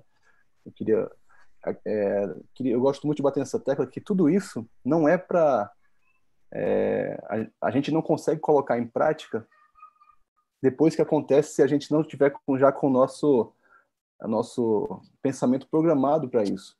Então, se não é uma coisa rotineira, se não é um, a padronização, ela não é recorrente, ela não faz parte do meu voo normal, é muito difícil no momento de uma emergência ou de, uma, é, um acontecimento inesperado o, no, o, nosso estado de espírito estar preparado para que a gente tome as atitudes é, mais adequadas, né? Então é muita essa questão de atitude, conscientização e padronização, né?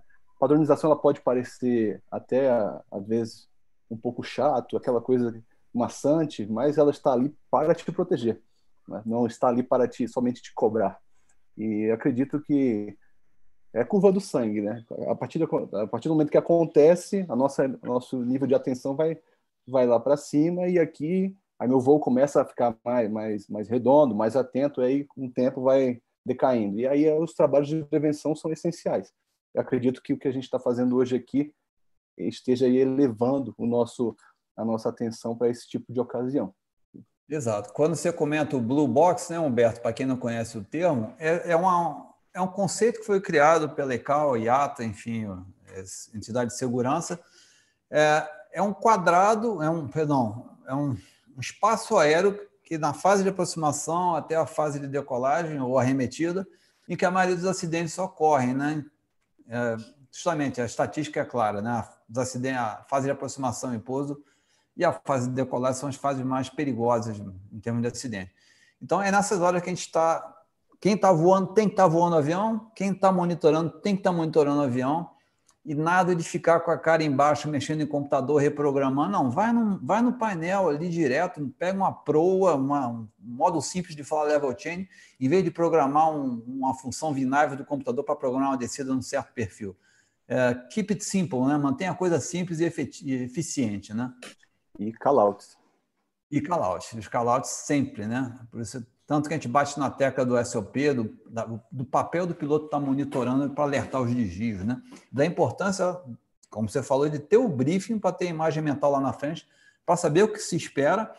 Ou seja, pô, alguém espera um avião a 6.300 pés com flap 1, de repente entrar num mergulho desse, e esse momento que, esses 10, 12 segundos que o comandante deu essa distraída, falou no rádio, mexeu no FMC, baixou a cabeça, que a gente chama, né? Tirou a cabeça do monitoramento, foi o suficiente. É muito rápido. Aconteceu e está aí o resultado, não tem como negar. Né? Mas tem um, uma das coisas que é muito importante nesse acidente, infelizmente, a gente sempre lamenta né, a perda de vidas dos três pilotos envolvidos, mas é, vamos colocar um, histórico aqui. O comandante era um cara muito experiente, é, com um bom treinamento, um bom histórico de treinamento, qualidade. Ah, o comandante que estava de extra, ele era de uma empresa chamada Mesa, ele estava fazendo um voo de reposicionamento e depois desse voo de reposicionamento ele tinha sido contratado para trabalhar como comandante na United Airlines. Tanto que a United, de uma maneira muito bacana, ela fez uma homenagem póstuma e contratou e deu os direitos para a família desse comandante falecido, que já tinha sido contratado, mas manteve os direitos dele, embora ele não tivesse chegado efetivamente a ser contratado. Não, não chegou até o dia de assinar a carteira e entrar na empresa. Então, foi uma atitude muito bacana da United. O copiloto, por outro lado, uh, tem uma história, é aí que a gente entra nesse slide, né, eu não, eu não vou abrir o slide, porque a gente vai discutir aqui esses pontos, que é o histórico de empregos anteriores do copiloto. Esse copiloto passou por quatro empresas a Air Wisconsin, a Mesa, a Atlas e uma quarta empresa agora que, desculpe, me fugiu o nome aqui.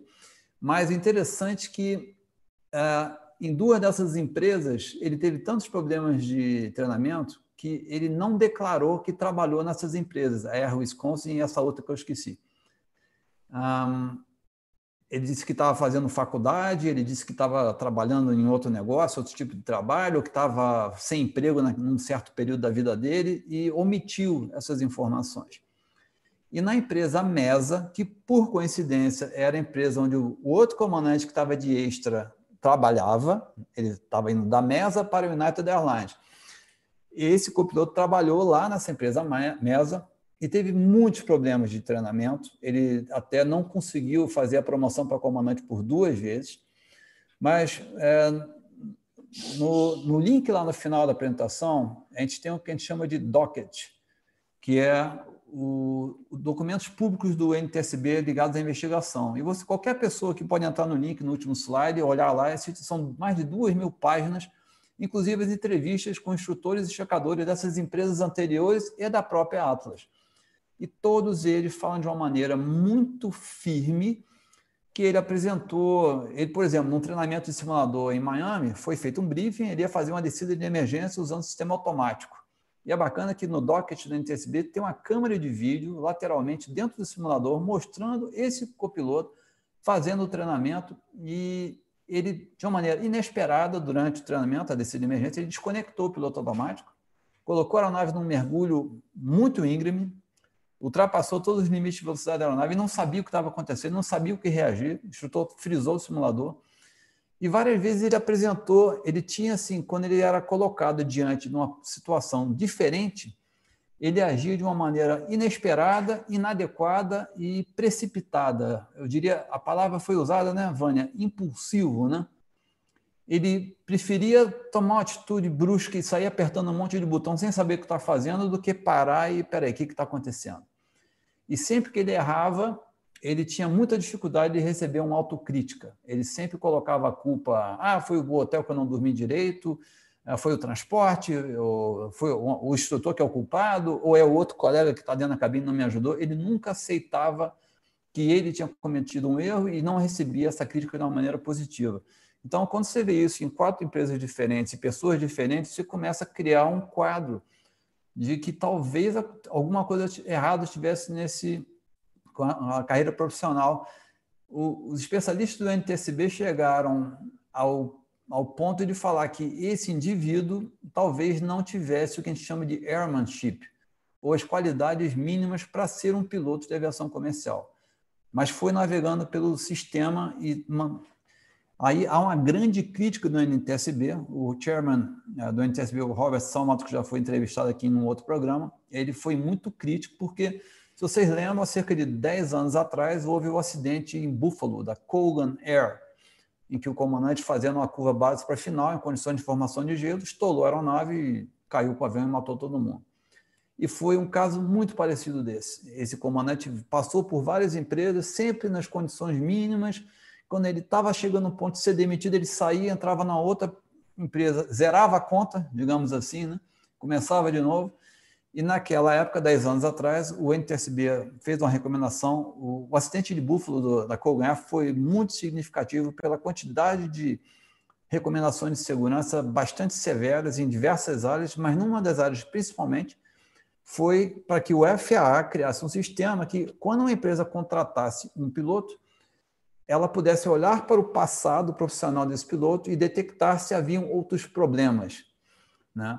Então, por uma série de questões, eh, esse sistema eh, foi criado um sistema chamado PRIA, eh, de relatórios de, instrução né, dentro dos Estados Unidos, só que é um sistema ainda muito manual, não é, não, não, não é o, a proposta que o NTSB fez na época da recomendação, e agora, de dois anos para cá, que está sendo criado um database eletrônico, mas na realidade o copiloto conseguiu enganar esse sistema todo e a empresa Atlas também teve uma, uma, uma participação nesse processo, porque em vez de ela botar um piloto para fazer a seleção e análise de histórico desse piloto, candidato, o copiloto no, em caso, ela usou um designated agent, um agente burocrático, porque não tinha gente para fazer o trabalho. E esse cara passou por esses relatórios sem a visão de um piloto, o que é importante numa seleção. Então, houve uma falha de seleção. Então, você vê, são aquelas falhas latentes que estão ali, todas se alinharam. Né? Aquele indivíduo passou por esse sistema, contornou, mentiu, omitiu, fez todas as coisas possíveis para conseguir chegar na Atlas e conseguir o emprego dele. e também teve problemas de treinamento na Atlas. Não, ele não, tá, não vinha andando bem. Né? Então, isso vem a, a tocar na questão da deficiência do sistema. Né? Então, é o, o, PRIA, que é o Pilot Records Information Act, foi uma lei que foi criada após o acidente de Buffalo, mas que não estava efetiva. E aí houve um segundo passo que é o que chama de Pilot Records Database, PRD, que é um sistema mais automatizado, que já houve também toda uma proteção, porque havia uma barreira do, da proteção da privacidade, né?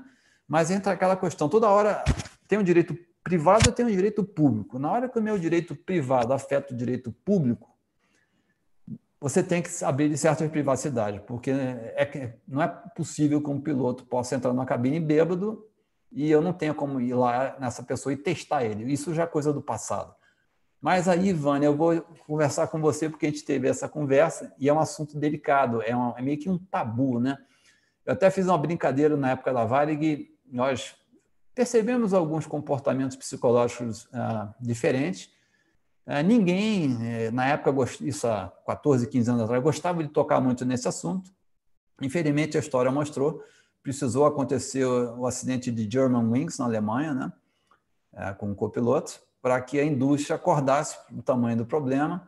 Eu lá na época, em 2005, numa reunião, eu falei assim, olha, está na hora de a gente fazer um programa, até a gente inventou um nome aqui.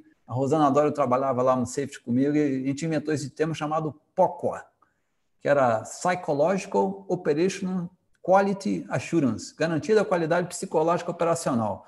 Os caras da de pilotos olharam para mim, que trabalhava no Safety, você está maluco, pega essa ideia, vai embora, some daqui, que ninguém quer falar nisso, né? Mas você quer fazer algum comentário disso que a gente discutiu e viu sobre esse indivíduo em particular, Vânia?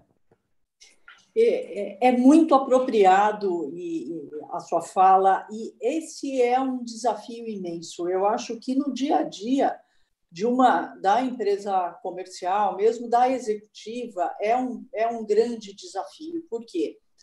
Porque, porque é de difícil solução. Ele vai vários fatores faz com que seja de difícil solução, mas eu vou falar do aspecto médico. Existem uh, pessoas, personalidades, que elas não são caracterizadas como doença. Então, quando se volta, se vem para o médico, vai para o psiquiatra, vai para o psicólogo, faz os testes neuropsicológicos, uh, operações, safety, que é uma resposta, olha, tem doença? E quando a doença ela não está bem estabelecida, não, você responde, não, não tem ainda, só que a gente continua com o problema. É, mesmo operando, que eu vejo que a melhor forma de agir, que a forma que a gente tem em processo de agir, que é o médico, o médico da aviação, com esse olhar de médico da aviação, junto com operações, você consegue é, avaliar melhor a situação. Agora, eu sinto falta e eu acho que existe condição de se fazer, porque aonde que você detecta essa alteração desse indivíduo? Quando se vai para uma avaliação e a pessoa sabe que está sendo avaliada, ela vai se comportar da melhor maneira possível que ela tem. Ela pode estar tá medicada ou não, você não, não tem esse dado. O indivíduo sabe que está sendo testado, a não ser que ele esteja num quadro muito lábio, é que ele vai descompensar na sua frente, senão ele vai se conter. Agora, onde ele está sendo testado, que eu tenho mais ferramentas para avaliar no simulador. Então, existem alguns testes neuropsicológicos de responder várias questões no simulador. Eu penso que esse é a melhor ferramenta que a gente pode ter hoje para fazer esse tipo de detecção, porque o histórico, ter o histórico é excelente. Mas quem tem o histórico? Quem tem o histórico do, desse aspecto é o empregador, às vezes tem, às vezes não, e a regulação, que às vezes tem, às vezes não. E na regulação, eu falo isso da parte médica, nem sempre tem, nem sempre está interligada. Né? Quando o, é muito gritante, a, a fala né? Se fala, as regulações se falam, quando é muito gritante. Mas isso que me parece alguma coisa subliminar, assim, eu já vi alguns casos assim, eu não consigo te fazer o diagnóstico, mas eu estou vendo que tem um problema. Tem um problema no treinamento. Ele não consegue responder à mudança de, de função. É um indivíduo impulsivo. Ei, mas não tem uma doença fechada? É muito difícil. É, é. extremamente difícil. Sem dúvida. É, é, tomar essa decisão, identificar e o que eu, eu acho mais difícil nessa história toda é nós pilotos que convivemos com outros colegas no avião, mas a gente não tem um treinamento, não tem essa visão para olhar para o colega e falar, poxa, esse cara está tendo um dia ruim ou é alguma coisa que está acontecendo que merece atenção adequada, né? É uma decisão muito difícil, até porque existe esse estigma, existe esse. Ninguém quer falar muito desse assunto. Ah, esses psicólogos, e quando bota psicólogo com avião, com todo respeito, Vânia, porque você sabe qual é a minha, qual é a minha o approach em relação a isso, mas muita gente tem esse medo, né? Falou em psicólogo, o cara já, opa, não quer nem passar a perna na porta do médico, né? Mas às vezes, em momentos de, gente, é, estresse, momentos da vida, eu fiz um cheque num comandante, é, fui fazer o cheque com um cara e nada funcionava, tá tudo dando errado. Aí eu sentei, comecei com ele, vem cá, o que está acontecendo? Porque você veio para um cheque, foi indicado, você, é, eu não conseguia fazer uma aproximação direito, assim, cinco seguidas. E o cara falou, não, pô, eu tô, separei, tô, a loja que eu tenho está em tá falido, o sócio não quer encerrar a sociedade, eu não sei o que fazer. Eu falei, mesmo, você tem que parar, ir para casa, resolver sua vida para depois voltar aqui e ele teimou, não, eu consigo lidar com isso, coisa e tal. Ele falhou no cheque comigo, fez um retreinamento rápido, teve uma outra situação bem complicada, ele ia decolar da pista errada, achando que estava numa pista, estava na outra pista, a cabeça dele não estava ali. Nesse segundo evento, eu já tinha falado com o chefe de equipamento, chamaram ele para conversar com o médico, e ele ficou lá uns quatro, cinco meses fora de voo, resolveu a vida dele, teve o apoio, voltou e foi um excelente comandante depois. Mas foi uma coisa pontual, né? E graças a Deus ele aceitou a ajuda e o, resultado final foi muito bom. Mas não é fácil, realmente não é fácil essas horas, tem que ter muito tato. É, agora, nesse copiloto, chama atenção uma situação que é uma situação já é, identificada, identificada na literatura. O indivíduo que tem comportamento impulsivo, é, tem um transtorno aí, eu vou pôr entre aspas ansioso, porque eu não sei o histórico dele, mas tem um transtorno de alguma forma ansioso, reagindo mal ao estresse, ao estresse operacional e não tratando, ele pode ter como gatilho, em uma situação, um comportamento fóbico, de uma reação de se assustar e, e isso desencadear tudo isso. Eu, eu penso que não dá para descartar, com, com, com esses dados, uma situação dessa sendo o gatilho aí, porque é, numa cabine quando ele apresentou esse tipo de comportamento quando confrontado com uma coisa inesperada que, enfim, ele, ele não lidava bem com essa pressão, essa situação fora da normalidade, né? Era e, bem e, e a atitude do, do, do comandante é, não é fácil você lidar com um indivíduo assim. Você começa a ficar mais tomando cuidado mesmo, né? Assim, é, é uma operação, uma pessoa, uma característica de ansiedade que você já tem que medir o que vai falar, não é, não é uma situação tão à vontade. Então, é, é complexo mesmo, porque o outro piloto também é, ele está tendo ele tá tendo uma sobrecarga, né? Que é aquela sobrecarga imposta da operação. Um indivíduo desse é uma, uma sobrecarga ao grupo, né? É, é de uma complexidade enorme esse tipo de situação e de difícil uh, acerto, né? Eu vejo algumas, algumas discussões de pilotos médicos, principalmente da, da Associação Internacional, e, e, que se fala, olha, não, tem que ser um, um piloto consegue avaliar o outro piloto. Sei, mas o, o piloto consegue avaliar outro piloto, é verdade, eu acho que os pares sempre são os melhores para avaliar mesmo, mas você tem que ter alguma ferramenta técnica. Não sei. Legal. Porque é muito difícil. Joia. Vânia, eu queria responder duas perguntas aqui do pessoal que está nos assistindo, né? É, uma, o Davi Oliveira perguntou: o que não entendi ainda, porque não saiu na transcrição do Voice, do FIDAT e do Voice, é, alerta do GPWS, Sistema de Colisão com Terreno Será que houve de fato tais alertas ou foi inibido por algum motivo? Não, na realidade, se você olhar a transcrição integral, é, ele tem os ruídos do GPWS na fase final. Foram vários alertas do piloto. É, o, o, piloto ele empurrou o manche muito, com a, tanta força manual que ele desengatou o piloto automático. Então, teve um Master Caution de piloto desengatado. Depois teve um Master Warning da Overspeed, o excesso de velocidade.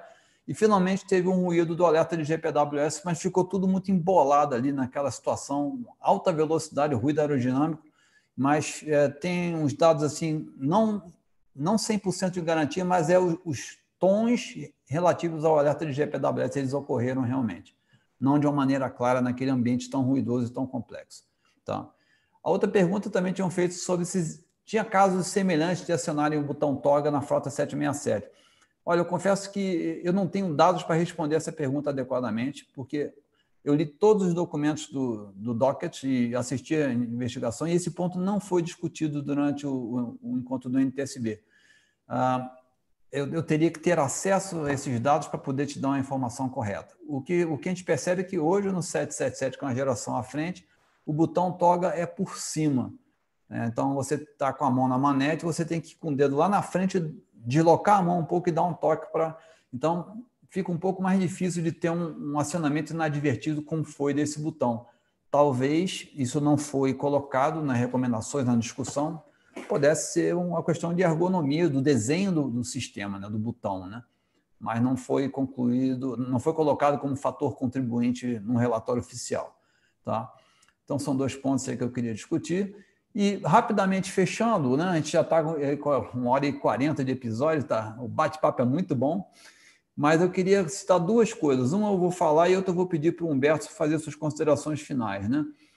Ah, o que, que a gente pode fazer para prevenir um acidente desse, né? Então, ao voar com automatismo, um piloto acompanhando o avião, o outro monitora quem está voando e monitorando tem que ficar de olho naquilo que a gente mostrou, aqueles painéis verdes, o FMA, Flight Mode Annunciator, que é onde o, sistema de piloto automático de controle de potência está conversando com o piloto, que é a grande dificuldade de lidar com automatismo, que a gente vê tantos acidentes que o piloto não entende o que, o avião está fazendo. Se ele não monitorar aquele painel e não souber, ao comandar um modo de automatismo, o que deveria aparecer ali, ele tem que ter essa noção para se aparecer alguma coisa diferente, ele, opa, não é o que eu queria. E aí começar a intervir logo cedo. Mudar o modo, ou voar manual, ou for a coisa mais adequada. Agora, como a gente falou, especialmente a aviação de caça, avião com um piloto só, vários acidentes aconteceram que houve a ilusão, né? E o avião bateu, quebrou de uma maneira catastrófica, né? sem sobrevivente. Então, a Lockheed Martin já desenvolveu um sistema chamado GCAS, Ground Collision Avoidance System, ou seja, é um sistema de manobra automático que se o avião entrar no mergulho contra o solo, ele aciona o piloto automático e faz a recuperação. Esse sistema já salvou sete aeronaves F-16. Foi o primeiro avião, o primeiro avião militar americano que esse sistema foi instalado. Hoje ele está em teste no avião de transporte, um C-130, um Hércules, e uma das recomendações do NTSB é desenvolver esse projeto para que esse sistema possa ser instalado em aviações, em aeronaves comerciais.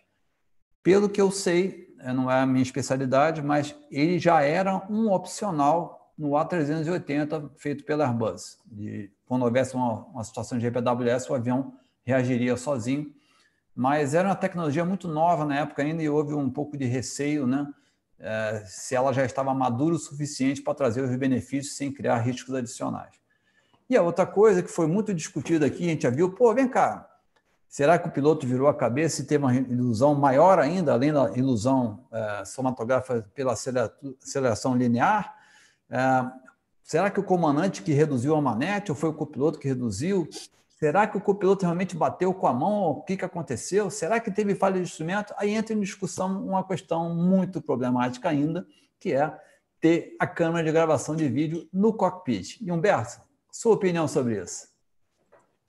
Bem, eu acho que a, a, o mundo ele tem mudado muito. Se a gente pensar que até um tempo atrás o próprio CVR era inconcebível, não é? Então, eu, eu não sou de todo contra. Lógico, haverá discussões, é, vai virar uma questão de até de política pública quem sabe, que, que envolve privacidade em si, mas não sou é, adepto dos negacionistas é, é, totalmente, mas é, acredito, acredito que devamos estar atentos às mudanças aí, e se é para ajudar, no, no, até mesmo na investigação e na prevenção, acredito que seja algo que, quando tiver a ser implementado, previamente vai ser bem discutido, vai ser normatizado, e tudo que ajuda, para a, a minha opinião, é bem-vindo.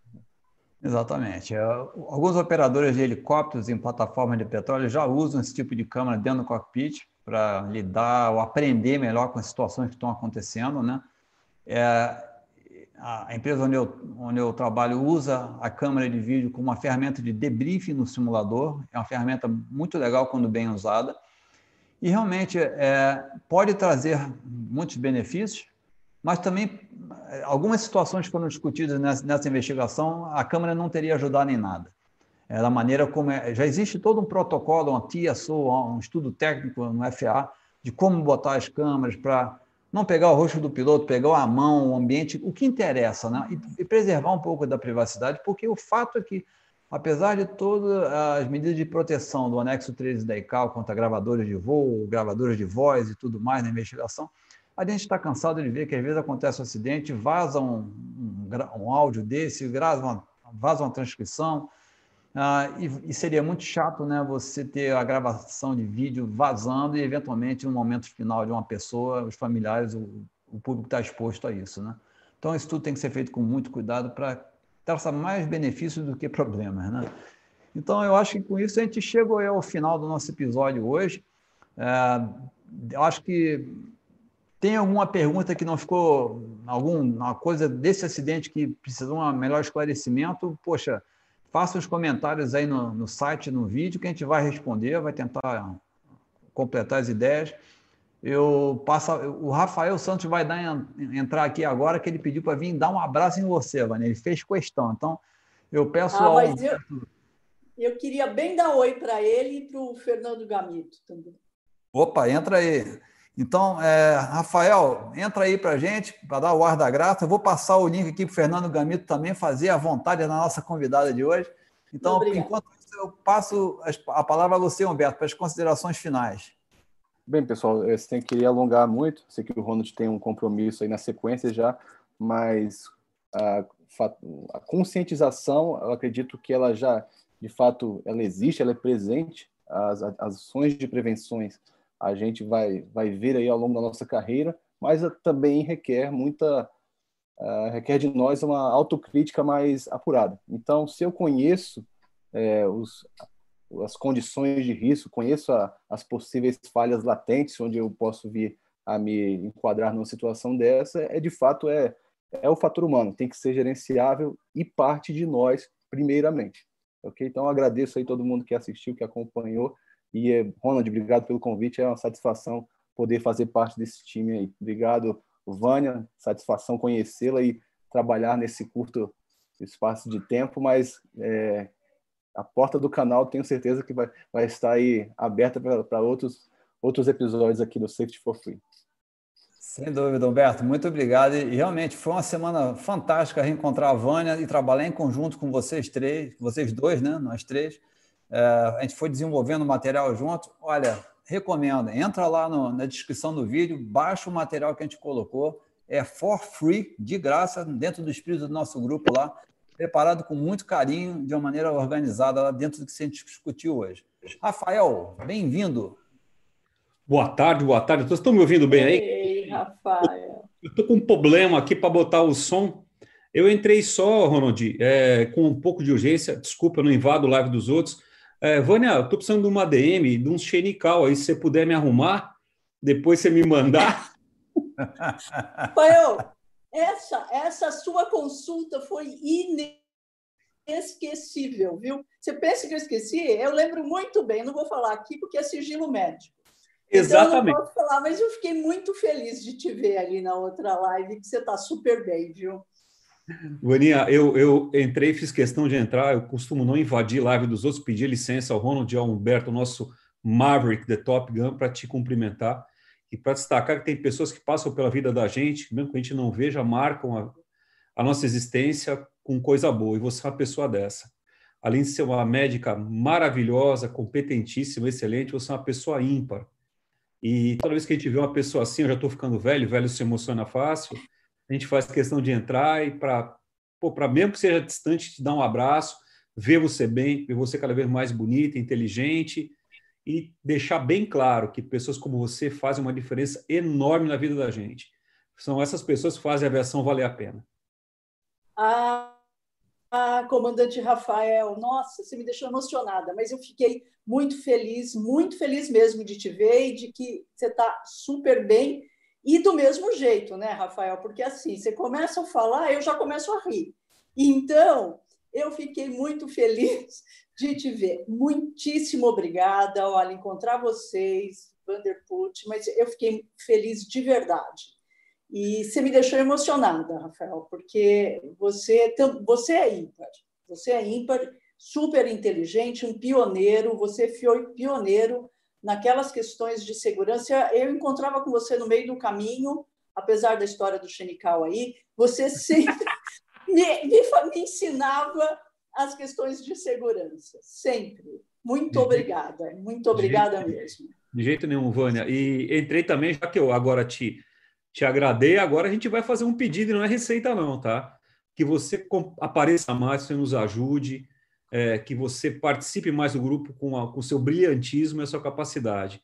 É, falando sério mesmo, a Vânia é uma pioneira, a gente que pisou no barro, né, Vânia, e viu viu isso aí quando era terra, né? E grama cortada, sabe o que essa moça batalhou para estar tá onde está hoje, por merecimento e por competência e qualidade. Então, se você puder nos ajudar, como o Ronald falou, a gente aqui não paga em dinheiro, mas paga em amor, reconhecimento, generosidade e carinho.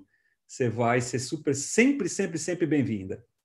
Estou 100% à disposição e, olha, de verdade, eu vou ficar muito feliz de trabalhar com vocês desse, nesse formato. Muito feliz mesmo, porque é isso que, que é isso que vale a pena, né? E que faz a vida da gente ficar bacana.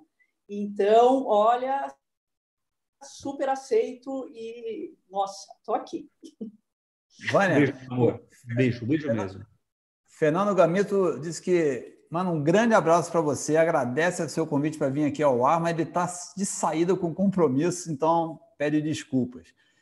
Queria também mandar um grande abraço aqui para o seu Humberto, o pai do nosso querido Humberto Farias, que é um amante da aviação, está nos assistindo aí. Pô, obrigado por ter nos dado um presente dele, um filho tão bacana assim. E um agradecimento ao Eduardo Moro que deu uma contribuição também no Superchat, todo mundo que contribuiu durante o dia e principalmente com a sua participação, com a sua audiência. Eu deixo a mensagem aqui final para você, nossa convidada especial de hoje, a doutora Vânia Malheiro e peço também no finalzinho que deixe uma chance para o Cassiano voltar e dar as mensagens finais do Teaching for Free para os próximos dias. É, Vânia, eu só tenho, Beliado, eu só tenho a agradecer. É, é, é enriquecedor. Ficou, olha, eu fiquei muito feliz. Estudei, fui lá no livro texto para encontrar estatística lá para o Humberto. Falei, ah, Humberto vai falar isso, eu preciso dar uma lida. E eu agradeço muito, assim, aprendi muito e, enfim, eu fiquei muito, muito contente, viu? Contente de ver o Rafael, que está tão bem, está do mesmo jeito, tá, só que o cabelo está um pouco mais cortado, mas tudo bem. E Vanderput, que é uma referência, além de ser inteligente, ele, oh. ele era uh, todo né, na Varig, ele acertava os processos, punha ordem nas coisas e Humberto, olha, eu vou, vou usar seu contato para N situações aí. Então, agradeço muito, dou parabéns para vocês, gente. Que iniciativa bacana de vocês de fazer e fazer funcionar e com alegria, né? Porque trabalha com alegria, não é? Então, muito obrigada mesmo. De todo o um coração. Cassiano, quer dar o ar da graça aí, meu caro amigo? Acho que o Cassiano foi embora. Morreu. Bem, nós estamos aí a todo vapor, né? Vários episódios aí. Poxa, eu não tive chance de ver, mas quero ver o Jobs for Free com o Ricardo Crespo, teve ontem aí, que foi um episódio fantástico. Ele tem uma carreira fenomenal. E nós vamos agora ter uma reunião, né, Rafael, dar seguimento ao trabalho que a gente está fazendo junto à ANAC, né, que veio nos procurar para pedir opiniões, né? Nós que alguns nós vamos pelo mundo afora, vemos coisas diferentes, trazer um pouco dessas ideias para ajudar essa iniciativa da ANAC de tentar melhorar o sistema para que os usuários tenham um sistema melhor apoiando o desenvolvimento da aviação dentro do Brasil. Então, mais sete minutinhos, nós estamos entrando no ar lá numa live com eles. E vamos trazer depois as novidades. Esperamos ver as mudanças, isso é o mais importante, né? Então, agradeço a todos vocês que nos prestigiaram em mais esse episódio do Teaching for Free. Vânia, suas despedidas finais. Você vai ter o prazer de encerrar o episódio hoje, que eu vou cortar aqui assim que você terminar. Você não precisa sair, não, eu vou só cortar on online. Bom, nós encerramos, então, nossos trabalhos de hoje, que foi extremamente produtivo. Tenho certeza que todos vocês que nos assistiram aprenderam e nos fizeram aprender. Então, muito obrigada, muitíssimo obrigada por todos vocês estarem aqui conosco. Muito obrigado e uma boa noite. Tchau, tchau a todos.